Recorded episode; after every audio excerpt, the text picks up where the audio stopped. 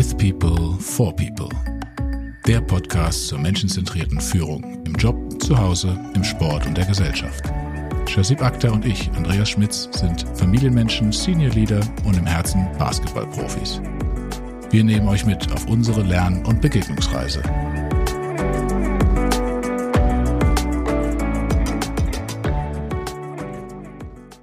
Hallo Shazib.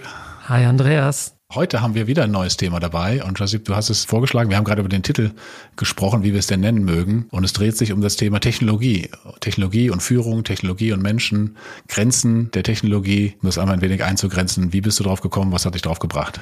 Also zunächst einmal haben wir die eine Folge aufgenommen, recht am Anfang, wo wir über Führen in der virtuellen Zeit gesprochen hatten. Das war die zweite Episode. Und damals war ja natürlich erstmal Covid das Thema, aber wenn man über Führen in der virtuellen Zeit spricht, spricht man natürlich auch über Zoom und MS Teams und so weiter, über die Technologien, die wir nutzen für Videokonferenzen. Und in diesem Zuge haben wir das Thema so ein bisschen angerissen, aber ich finde, wir sind in dieser Episode eher auf das Menschliche eingegangen. Und ich finde dieses Thema in der heutigen Zeit irgendwie super interessant. Wir haben übrigens das Thema auch ein paar Mal in einer anderen Episode touchiert, als wir zum Beispiel über die deutsche versus amerikanische Philosophie von Führen oder auch von Firmen gesprochen haben. Da haben wir gesagt, einmal ist da die deutsche Perfektion, ja, oder dieses German Engineering versus American Speed und so weiter. Und in dieser Episode ging es ja auch ein bisschen um Technologie. Ich habe aber das Gefühl gehabt, dass dieses Thema in diesen Episoden, die ich gerade nannte, eher peripher drin war. Und ich dachte mir, lass uns doch mal über dieses Thema an sich sprechen, dass es im Zentrum ist und überlegen, was bringt uns denn eigentlich die neue Technologie und wo gibt es dann auch vielleicht Ressentiments oder auch Grenzen der Verbesserung unseres Lebens? Ja, ich finde das spannend und du hast es auch schon mal gesagt, wir sind ja beide eher ich nenne es mal technologieaffin und haben da auch Spaß dran und das aber auch von verschiedenen Seiten immer zu reflektieren, was hat das auch für Vorteile, was hat es aber auch für Grenzen und Nachteile, da mal stärker drauf einzugehen, ist, glaube ich, auch für uns nochmal eine andere Erfahrung. Ich fange vielleicht eine kleine Anekdote aus der Hochschulzeit. Wir hatten da einen Dozenten im Thema Marketing von HP und natürlich kommt da auch immer eine ganze Menge Technologie drin vor und wie man das auch mit Führung nutzt. Und er sprach ja auch immer von den Early Adopters, die möglichst frühzeitig immer die neuesten, in dem Falle Technikthemen haben, um sie auszuprobieren. Und als Student habe ich mich aber gefragt, hey, ich wäre das auch gern, aber ich kann mir das halt nicht leisten, immer den neuesten Kram zu kaufen. Und äh, im Nachhinein stellt sich natürlich auch raus, naja, es ist ja auch nicht immer sinnvoll, auf den neuesten Kram sofort drauf zu springen. Es kann Spaß machen, es kann ein Vorteil sein, aber gerade wenn ich Technologie und auch Grenzen und Möglichkeiten eingehe, dann muss ich natürlich auch bewerten irgendwo und nehme ich immer wieder das Neueste und schmeiße das Alte weg. Das sind ja auch zum Beispiel schon Themen, die mich jetzt damals als Student noch nicht so wirklich interessiert haben. Aber wenn wir über Technologien im heutigen Zeitalter sprechen, muss man natürlich auch darüber nachdenken, mit zu welcher Zeit ist welche Technologie für was auch wirklich sinnvoll. Ja, also diese Bell Curve kenne ich auch. Da hast du ja am Anfang dann die 10, 15 Prozent Early Adopter und dann hast du ganz am Ende der Bell Curve, der Glockenkurve, dann auf der anderen Seite die Late Adopters oder die Spätzuzügler, ja? ja die Laggards, ja. Die Laggards, genau, richtig, danke, danke. Und in der Mitte hast du dann die graue Masse, wo du dann Leute hast, die dann relativ am Anfang sind oder relativ am Ende. Und ja, also das Thema Kosten, Technologie, da denke ich immer an das neueste iPhone. Das ist, glaube ich, das eine.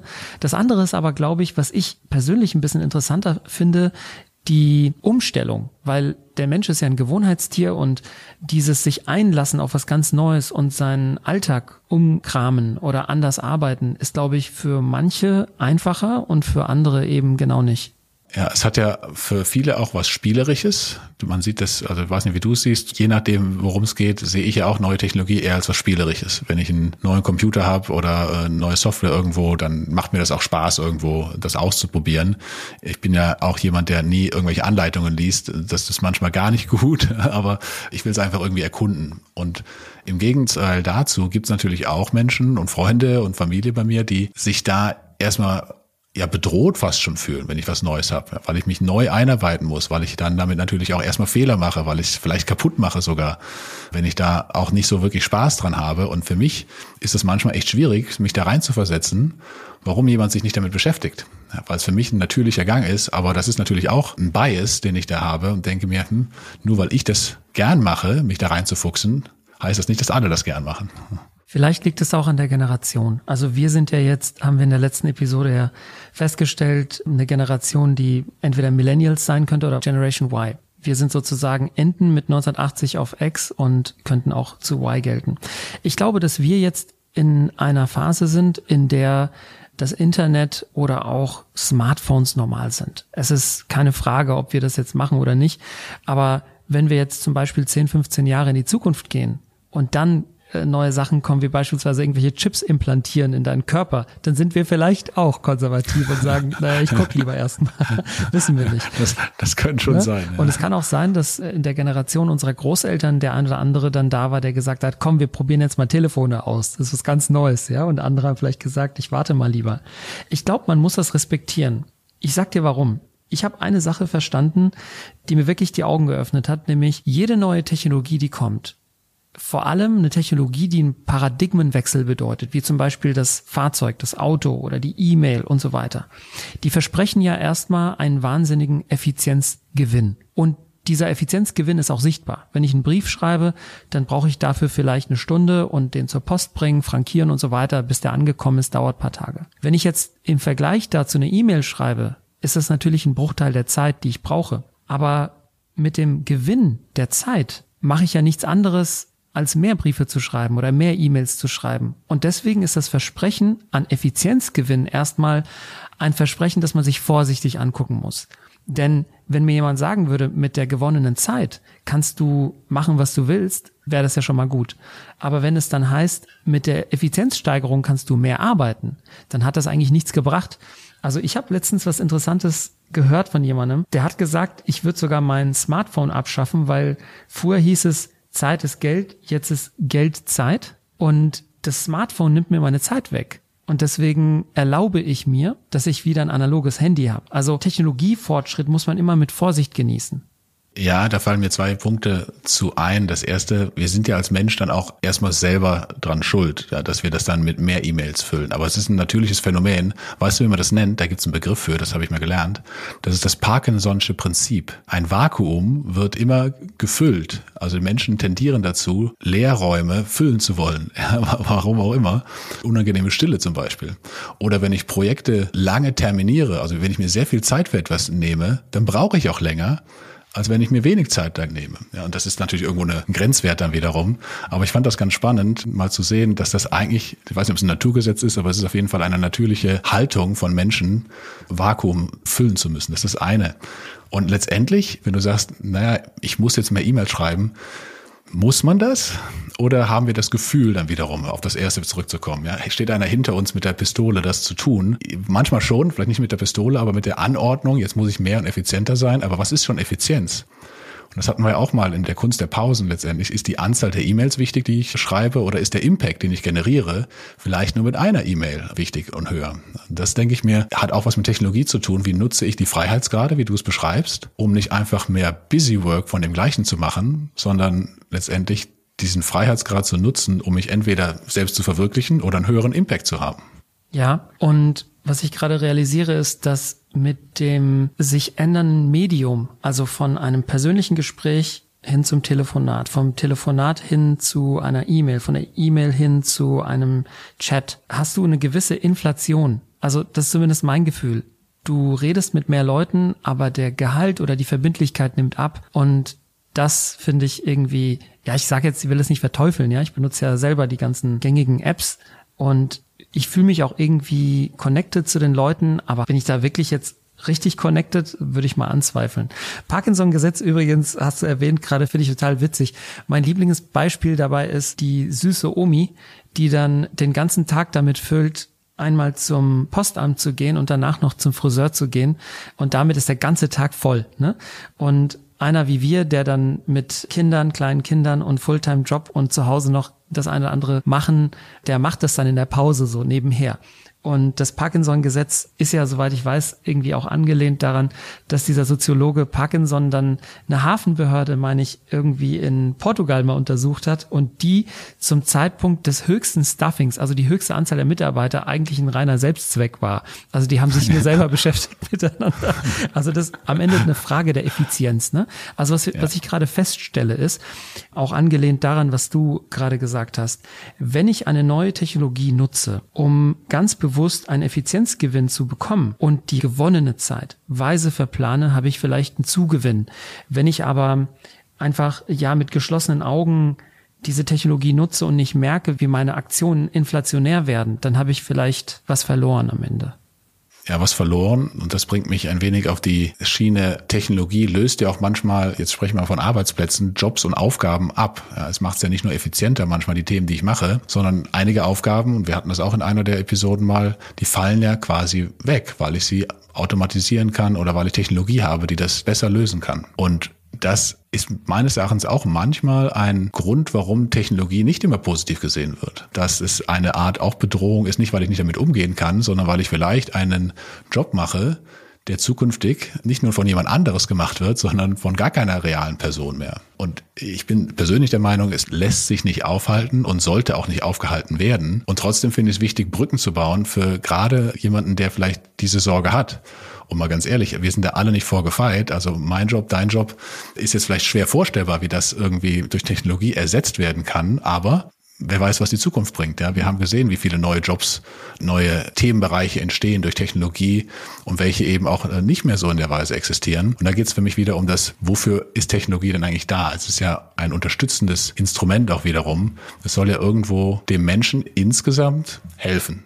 Ja, sei es jetzt einem Kunden, der bessere Produkte bekommt, sei es, dass es mehr äh, Wohlstand auf der ganzen Welt gibt oder ähnliches. Und ich glaube, das ist was, wo man immer wieder die Brücke schlagen muss. Wofür ist es denn eigentlich da? Was ist der Mehrwert insgesamt dabei? Aber auch wahrnehmen, es ist für manche Menschen auch bedrohlich. Bei mir schlagen da zwei Herzen in der Brust. Das eine ist, natürlich ist technologischer Fortschritt für die Menschen insgesamt erstmal eine Möglichkeit, Berufe auszuführen, die mehr Sinn stiften also beispielsweise, wenn ich mir, ich habe mir letztens mit meinen Kindern angeschaut, wie beispielsweise Autos früher hergestellt wurden oder Stifte oder andere Küchenutensilien, wie sie beispielsweise in Maschinen gestanzt wurden. Und ich musste wirklich staunen, unter welchen Bedingungen Menschen früher an der Maschine saßen und wirklich zehn Stunden am Stück dann repetitive Aufgaben gemacht haben, irgendwie so ein Blech in so eine Maschine rein, dann beide Hände an so einen Knopf und dann geht da so eine Riesenwalze von zehn Tonnen geht dann runter direkt vor der Nase und unglaublicher Lärm. Und natürlich ist es schön, dass Menschen, wenn Technologie solche Arbeitsschritte übernimmt, dann, ich sag mal, sinnvollere Arbeiten machen können. Andererseits, und das ist das zweite Herz, was bei mir schlägt, ist es ja nicht so, dass du, um wieder Precht zu erwähnen an der Stelle, dass du Busfahrer jetzt äh, bei selbstfahrenden Bussen irgendwann umbilden kannst zu Data Scientists. Ne? Also da ist die Wahrscheinlichkeit limitiert. Und da ist dann schon die Frage, was ist dann quasi der Nebeneffekt von Technologie? Also wenn wir Technologie einziehen lassen in Firmen, was ist dann der Output davon? Also nicht nur Gutes, sondern im Zweifel dann auch Probleme. Ne? Also wie kann man bestimmte Leute, die dann eben nicht die Qualifikation oder nicht das Interesse oder nicht die Skills haben, andere Jobs zu machen. Was macht man damit? das ist ein gesellschaftliches Thema. Ne? Das führt jetzt vielleicht nochmal zu einer anderen Folge, die wir vielleicht mal haben. Aber wenn wir darüber nachdenken, wie begleitet man Menschen? Und auch da ist es ja so, dass du sprachst jetzt ein paar Berufe an, aber irgendwie hat ja jeder eine Stärke, die heißt nicht nur, ich bin Busfahrer, sondern ich kann Menschen unterhalten oder ich kann mich gut konzentrieren oder da ist ja eine, eine Metastärke irgendwo dahinter meistens. Ja, so wie du exzellent mit Menschen umgehen kannst und ein Menschenfänger ja auch bist in irgendeiner Form, das hilft dir als Führungskraft jetzt dabei. Ja, das könnte dir aber auch in anderen Jobs letztendlich helfen. Und ich denke, das ist es, wo wir insgesamt auch mit Menschen sehr viel enger arbeiten müssen, dass es eben nicht darum geht, was habe ich mal gelernt, welchen Beruf, sondern welche Stärken habe ich und wo habe ich Spaß dran und erkennen zu lassen, dass es, wenn ich diese nutzen kann und das transferieren kann auf andere, in dem Fall Jobs oder Ausbildungen, dann muss ich mir da keine Sorgen machen. Ja, da sind wir gesellschaftlich noch nicht so weit. Ich glaube, da braucht es ein paar Mechanismen, aber spielt da ganz klar eine Rolle für mich. Ja, das macht mir auch Hoffnung. Das habe ich auch immer wieder gehört in, in Sendungen oder in Podcasts, wo Experten dann sagen, hey, also in der Zukunft werden menschenzentrierte Berufe wichtiger werden. Ja, also ich denke da zum Beispiel an den Erzieher oder die Erzieherin im Kindergarten, Kita und so weiter. Und ich glaube auch, das ist auch immer wieder ein Beispiel, was kommt, der Rezeptionist oder die Rezeptionistin im Hotel. Niemand möchte von einem Roboter empfangen werden. Es gibt so bestimmte Dinge, da wollen Menschen Menschen sehen. Und deswegen investiere ich auch bei meinen eigenen Kindern darin, dass sie ihre Empathiefähigkeit ausbilden und nicht unbedingt nur Coden lernen, in Anführungszeichen. Und der Mensch soll und darf Mensch sein und bleiben. Also das ist, wie gesagt, etwas, was mir schon Hoffnung macht. Und ich glaube übrigens auch, dass mit dem Einzug von Technologie dieser Effekt sich verstärken wird, weil die Menschen nicht unbedingt durch Technologie näher kommen. Ne? Das haben wir ja auch gemerkt. Äh, Covid hat diesen Effekt zwar verstärkt, aber diese Isolierung durch kleine Familien oder Ein-Personen-Haushalte in großen Städten, das war jetzt nicht unbedingt das, was die Menschen glücklicher gemacht hat. Wenn ich jetzt 50 Jahre zurückgehe, war, hatten die Menschen vielleicht nicht so viel Individualisierungsmöglichkeiten, aber die Gemeinschaft, die sie damals hatten, hat vielleicht auch das ein oder andere mitgebracht, was Glücksmomente hat äh, die Menschen spüren lassen. Ja, und persönlich, ich, wie du auch, wir sind ja Basketballer, Sportler, das hat auch mit anderen Menschen zu tun. Und ich bin in der Covid-Zeit ja ausgewichen aufs Rudern. Ja, ich habe die Rudermaschine im Keller und versuche mich da fit zu halten. Und irgendwann ist das für mich so ein bisschen öde gewesen. Und was habe ich getan? Natürlich hier wieder Technologie. Man kann da ja mittlerweile ja nicht nur einen kleinen Monitor dran machen, der dir sagt, wie schnell du fährst, sondern du kannst ja ein ganzes iPad oder ein Handy dran machen und anschließen und damit verbinden. Und man kann da auch virtuelle Rennen gegen andere fahren. Und das zum, zum äh, Schmunzeln meiner Familie. Wenn ich jetzt jeden zweiten Morgen gehe ich ja, also ruder ich da unten und komme dann manchmal völlig verschwitzt dann nach einer halben Stunde da raus aus dem Keller. Warum? Weil ich wieder Rennen fahren wollte, weil es für mich ein Anreiz war, kompetitiv, wie ich dann doch ein bisschen bin, ein Rennen gegen andere zu fahren, virtuell, aber eben doch mit anderen Menschen. Aber mal darüber nachgedacht, wie viel schöner wäre es denn eigentlich jetzt mal auf, ich weiß ja, ich wohne hier in der Nähe von Starnberg oder ziehe auch demnächst dahin, auf dem Starnberger See, auf einem echten Boot mit echten Menschen zu fahren. Wie viel cooler wäre das denn eigentlich? Und da bin ich wieder von, hey, ist das jetzt eine Bequemlichkeit, weil Technologie ist ja irgendwie simuliert, dass ich jetzt nicht rausgehe. Ja, und wie kann man dann auch Menschen in Zukunft vielleicht darauf hinweisen und das kombinieren, das heißt ja nicht das eine oder das andere, wie kann ich es kombinieren, dass ich sage, das löst das nicht komplett ab. Technologie ist ein unterstützender Faktor zum Trainieren jetzt zum Beispiel ganz gut, aber hey, Andreas, geh auch ab und zu mal raus und setz dich aufs Boot am See. Äh, vielleicht zwei Gedanken dazu. Also wie du sagst, Technologie muss ja nicht null oder eins sein. Ne? Also selbst wenn du zum See fährst, von deinem Haus aus wirst du ja mit dem E-Bike oder was auch immer, vielleicht mit irgendwas anderem oder auch mit AirPods oder so dahin laufen und dir den Weg verkürzen oder versüßen. Und wenn du dann dort bist, wirst du dann vielleicht auch deine ja, Smartwatch haben, die dann deine Ruderschläge misst oder deine Herzfrequenz oder was auch immer. Also du kannst es ja kombinieren. Der eine Gedanke, der mir jetzt noch kommt, ist, wenn ich mir das jetzt vorstelle und ich habe mir das gerade beides bildlich vorgestellt, einmal mit einem Water Rower im Keller und einmal dann mit einem Ruderboot auf dem See. Auf dem See das Bild, da stelle ich mir vor, dass alle Sinne angesprochen werden. Du spürst das Ungleichgewicht des Bootes auf dem Wasser, des Ruderbootes. Du riechst den See. Du spürst die Paddeln in der Hand und die Wasserspritzer oder was auch immer. Und du hörst auch die Umgebung. Also ich stelle mir das einfach als eine viel reichhaltigere Erfahrung vor. Das ist die eine Sache, die mir auffällt. Die andere, die mir auffällt, ist, und das ist letztens etwas, was mir absolut die Augen geöffnet hat. Manchmal ist eine Anstrengung am Ende, nach der Anstrengung, viel belohnender als eine Nichtanstrengung. Und das Beispiel mit dem Rudergerät im Keller ist ja, du gehst einfach runter in den Keller, dann bist du da, dann setzt du dich drauf und du fängst an zu rudern. Wenn du aber diese Rüstzeit hast, zum See zu gehen und so weiter und so weiter, umziehen, das hört sich erstmal nach Aufwand an, ist es auch. Aber ich glaube, wenn du nachher dann nach Hause kommst und weißt, ich war da gewesen, ich habe frische Luft geschnappt und so weiter, ist diese gesamte Erfahrung inklusive Rüstzeit vielleicht auch wertvoll. Also, was ich damit sagen will, ist, manchmal ist Effizienz vielleicht ja schon irgendwie da und man hat dann Zeit gewonnen, aber hat dir das wirklich was gebracht? Ist die Frage, ja? Das ist schön. Und das siehst du ja auch, also ein Effekt davon, von dem, was du beschreibst, sind ja auch die mittlerweile sehr viel stärker oder wieder stärker ausgeprägten Produkte, die per Handarbeit hergestellt werden wenn du mal jetzt mal Uhren, ja, also wie eine Zeit lang, also ich meine, Uhren waren nie out of fashion irgendwo, aber eine Zeit lang waren halt hochautomatisierte Uhren, also in der Produktion hergestellt, doch höher im Kurs. Und jetzt siehst du ja wieder, wie viele neue Uhrenmanufakturen es gibt oder neu aufgekommen sind, weil ein Wert darin gesehen wird, dass diese wirklich, dass sich jemand Zeit genommen hat und Herzblut da reingesteckt hat, ein Produkt herzustellen mit den eigenen Händen. Und ich finde, das ist genau das, was du sagst. Das ist nämlich eine ganz andere Erfahrung, selbst wenn du das nur kaufst. Ja. Aber warum kaufen es die Leute? Weil sie sich natürlich da vereinversetzen, dass da jemand stundenlang an diesem Ding saß und da wirklich rumgetüftelt hat und das eine hohe Kunst dann auch ist. Du bezahlst ja fast die Kunst mehr als Materialien oder, oder die Stunden, die dahinter stehen. Und das denke ich mir, diese ganzheitliche Erfahrung in Kombination natürlich mit Technologie, das macht es mittlerweile aus. Da sehe ich einen Shift auch wieder hin von Menschen.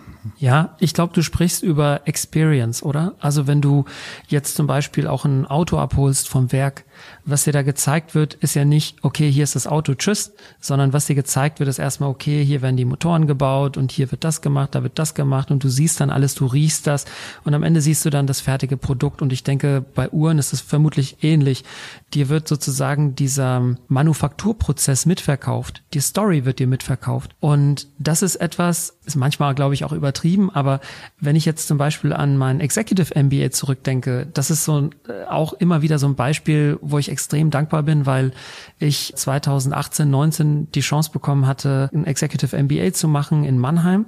Und da haben wir dann in diesen eineinhalb Jahren jedes zweite Wochenende waren wir zusammen wir waren in diesem berühmten roten Saal, jetzt ohne Werbung machen zu wollen für, für die Mannheim Business School, aber das war wirklich eine wundervolle Zeit mit den Menschen zusammen. Und Teil dieses Programms war dann auch, dass wir in Frankreich waren und dort so ein Bootcamp gemacht haben und auch äh, in China und in den USA waren und all diese Experience kannst du nicht virtuell herstellen. Also wir haben dann irgendwann ja dann durch Covid bedingt dann auch die Situation gehabt, dass dann die Kurse, die während Covid dann stattfanden, virtuell stattfanden und das ist etwas, ich glaube, das kannst du nicht als Experience herstellen. Und deswegen nochmal, ich glaube, manche Dinge muss man einfach live machen und erleben. Ja, ich glaube, das ist wie bei allen, du musst für das richtige Thema oder für den richtigen Umstand das richtige Material oder das richtige Instrument auch wählen. Und das geht auch, wenn wir über Führung sprechen oder auch um Technologieeinführung, dann geht es ja auch darum, letztendlich nicht nur Technologie einzuführen, weil es schick und fancy ist, sondern weil es irgendeinen Mehrwert bringt. Und wenn ich ein Medium, wir sprachen es eben von, sei es mit WhatsApp oder ähnlichen Chats äh, sprichst, dann in der Regel habe ich da keine tiefgreifende Diskussion mit jemandem über WhatsApp, aber wenn es mal darum geht, mit abzustimmen, kurz, wann treffen wir uns denn gleich oder wie viel Uhr waren wir da nochmal verabredet, ja, dann geht es natürlich schon dafür, dass ich das richtige Medium wähle, in dem Fall die richtige Technologie für das angebrachte Problem oder um die angebrachte Lösung zu finden. Das ist für mich immer noch so die Herausforderung, wenn wir über Leader auch sprechen, dem Team auch mit zu unterstützen, wo finde ich denn was und was sind die richtigen Fragen, die ich stelle, um darauf zu kommen, welches Stück Technologie ist denn jetzt wirklich notwendig und hilft mir bei der Sache wirklich? Also was ich höre ist, Technologie ist per se nicht schlecht, sondern tendenziell eher gut, weil sie Möglichkeiten eröffnet, aber sollte nicht grenzenlos und ich sag mal unkritisch implementiert werden, weil sie hat auch potenzielle Nachteile. Wenn ich jetzt über die Healthcare-Branche nachdenke, da habe ich ganz große Hoffnung, dass Technologie unser Leben wirklich extrem verbessern wird. Und ich glaube, das ist ein Bereich, in dem sehr viel passiert gerade und auch verschiedene Disziplinen erstmalig beginnen zusammenzuarbeiten. Mein Lieblingsszenario, was ich mir immer wieder so vor Augen führe, ist, ich fahre in meinem Auto und meine Smartwatch, die ist mit dem Auto verbunden und wenn jetzt beispielsweise mein Herz irgendwann Faxen macht und ich einen Herzinfarkt bekomme, dann kann meine Smartwatch das detekten und dem Auto sagen, jetzt fahr mal vorsichtig rechts ran und alarmier mal bitte das Krankenhaus oder den Krankenwagen, den Rettungsdienst. Und dann gibt's vielleicht auch Algorithmen, die dann feststellen, ob mein Zustand so kritisch ist, dass beispielsweise im Krankenhaus dann der OP-Saal oder die operierenden Ärztinnen, Ärzte quasi verplant werden sollten für mich, dass ich quasi just in time, wenn ich da ankomme im Krankenhaus, dann auch operiert werden kann. Also da gibt's so viele Einsatzmöglichkeiten, sogenannte Szenarien, wo ich mir vorstellen kann, dass aufgrund von Fortschritt der Technologie einfach die Menschen ein besseres, sicheres, längeres Leben haben. Aber umgekehrt gibt es natürlich auch ja Szenarien, wo sich der Mensch dann zu Recht fragen kann und sollte, ist das denn gut, ja? Wenn ich jetzt beispielsweise über die ewige Diskussion nachdenke, das selbstfahrende Auto und die Entscheidung überfährt dann das Auto irgendwie einen Hund oder lieber irgendwie den alten Mann, die alte Frau. Also ich meine, wenn man jetzt das deutsche Grundgesetz sich anschaut und die Würde des Menschen oder der Wert eines Menschenlebens nach Kant ist nicht verrechenbar mit dem Wert eines anderen Menschenlebens. Dann wird mir klar, diese Diskussion dürfen wir und können wir eigentlich gar nicht führen. In den USA sieht es, glaube ich, anders aus. Aber du merkst, es gibt Szenarien, da ist Technologie dann eher ohne große Risiken, glaube ich, anwendbar oder, oder akzeptabel. Und in anderen Bereichen muss man dann vielleicht nochmal drauf gucken. Was bedeutet das für uns? Wie stehst du dazu?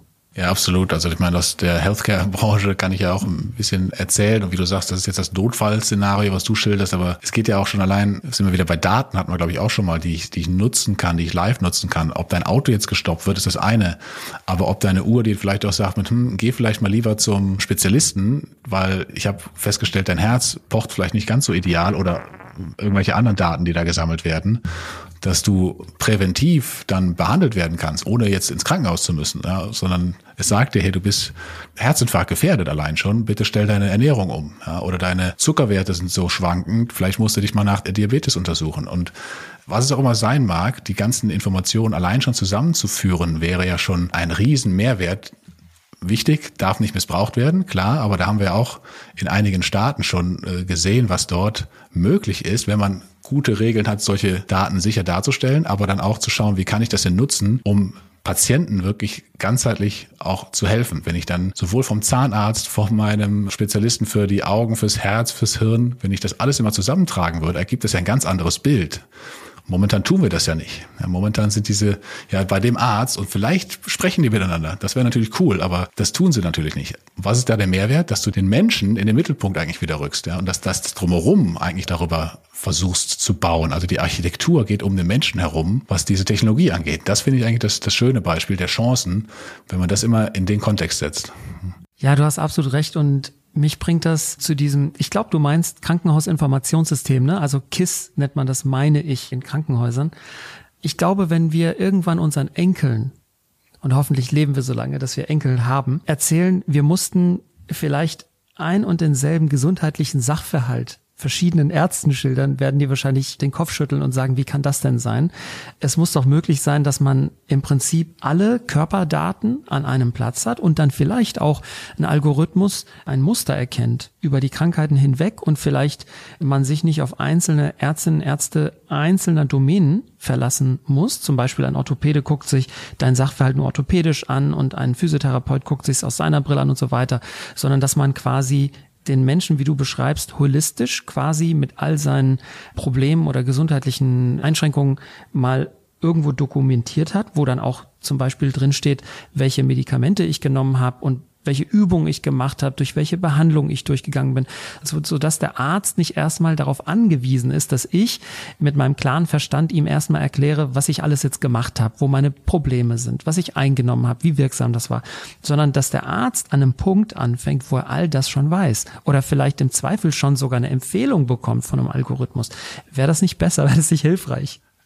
Ja, ich habe da vor zwei, drei Jahren zwei schöne Vorträge zugehört. Ein Professor aus Estland war es, glaube ich. So ein Baum von einem Typ stand auf der Bühne, so ein Rauschebart da noch runterhängen. Aber der hat ein bisschen erzählt, wie das in Estland läuft. Letztendlich, was Digitalisierung angeht, für Rahmen gesetzt werden. Und unter anderem hat er erwähnt, dass es da ein Gesetz gibt, dass die Regierung nicht zweimal nach den gleichen Daten fragen darf. Also sprich Formulare, dass du da deinen Namen eintragen musst, immer wieder vom Neuen, ist da nicht das ist verboten quasi als Gesetz, dass du als auch als ähm, Unternehmen letztendlich, wenn du mal Daten abgefragt hast, das muss alles irgendwo wieder zusammenlaufen. Und natürlich auch harte Strafen, wenn du sowas missbrauchst, ja, als als Versicherung irgendwen ausschließt aufgrund von irgendwelchen Informationen, das auch. Aber ich fand es ganz spannend, dass das für den schon irgendwie selbstverständlich war.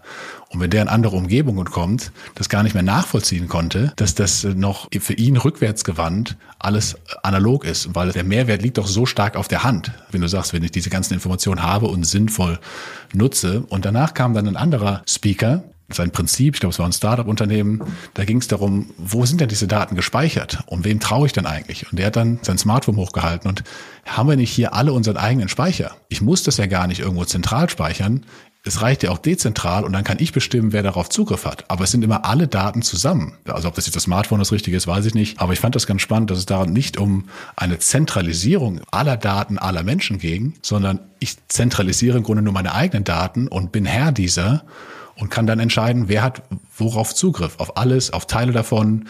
Ist das mir was wert? Gebe ich diese Daten auch umsonst raus, weil ich der medizinischen Fortschritt äh, helfen will?